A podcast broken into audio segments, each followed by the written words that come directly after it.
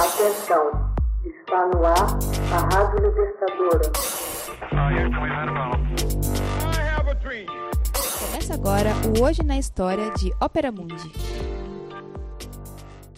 Hoje na História, 9 de novembro de 399 a.C. Morre Sócrates, um dos grandes sábios da antiguidade. Sócrates foi um filósofo e sábio grego morto em Atenas por volta de 399 a.C.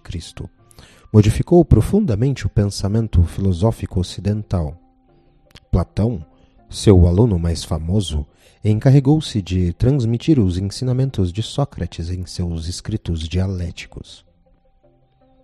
Sócrates pensava que toda pessoa tem plena consciência da verdade última contida em sua alma e somente necessita ser estimulada pelos reflexos conscientes para dela se dar conta. Sua crítica à injustiça na sociedade ateniense custou-lhe um processo e a sentença à morte.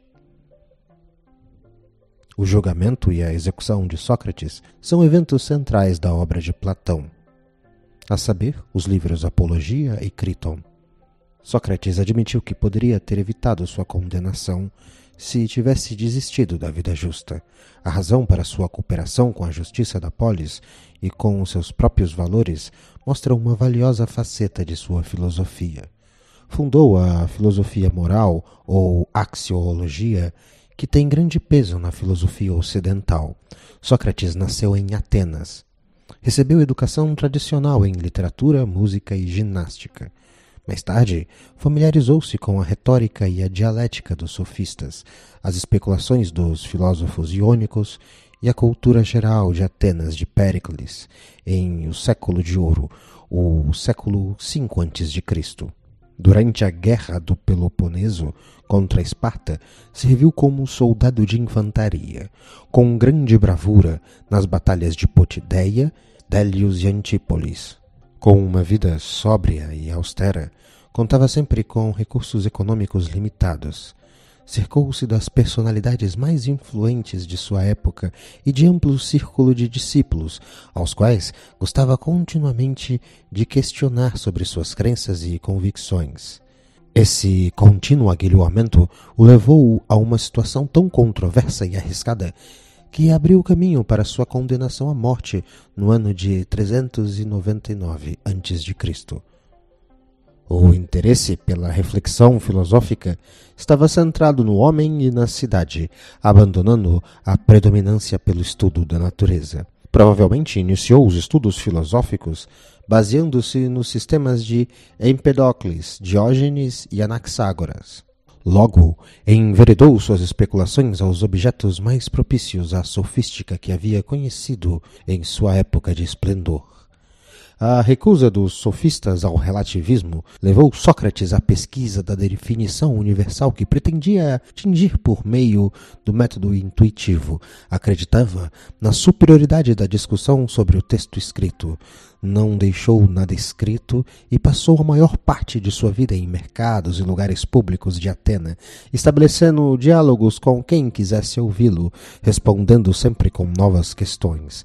Este comportamento, correspondente ao seu método de ensino, denominado maiêutica, ou a arte de iluminar os espíritos, ou seja, conseguir com que o interlocutor descubra suas próprias verdades, Segundo testemunhas da época, Sócrates era de pequena compleição e aspecto físico ruim, elementos que não o impediam de agir com audácia e autocontrole.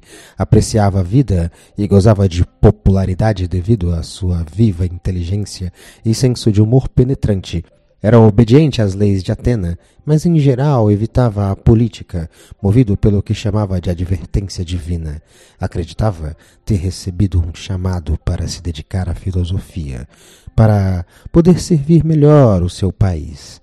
Exercendo assim o ensino, persuadindo os atenienses para que fizessem exames de consciência e se ocupassem de coisas da alma. Não escreveu qualquer livro, nem fundou escola regular de filosofia. Tudo o que dele sabemos é tirado dos trabalhos de seus alunos mais famosos. Platão, que dizia dever suas próprias ideias ao mestre, e o historiador Xenofontes. Platão descreveu Sócrates se escondendo por detrás de uma ironia que fingia ignorância. Uma ironia conhecida como ironia socrática. Porém, era possuidor de uma cuidade mental e engenhosidade que lhe permitiam entrar nas discussões com enorme facilidade. Tanto para os estoicos como para o filósofo grego Epiteto e também para o filósofo romano Sêneca o Velho e o imperador romano Marco Antônio, Sócrates representava a personificação e o guia para se atingir uma vida superior. Hoje na história. Narração José Igor. Texto original Max Altman. Edição Laila Manuelle. Você já fez uma assinatura solidária de Opera Mundi? Com 70 centavos por dia, você ajuda a imprensa independente e combativa. Acesse www.operamundi.com.br/apoio.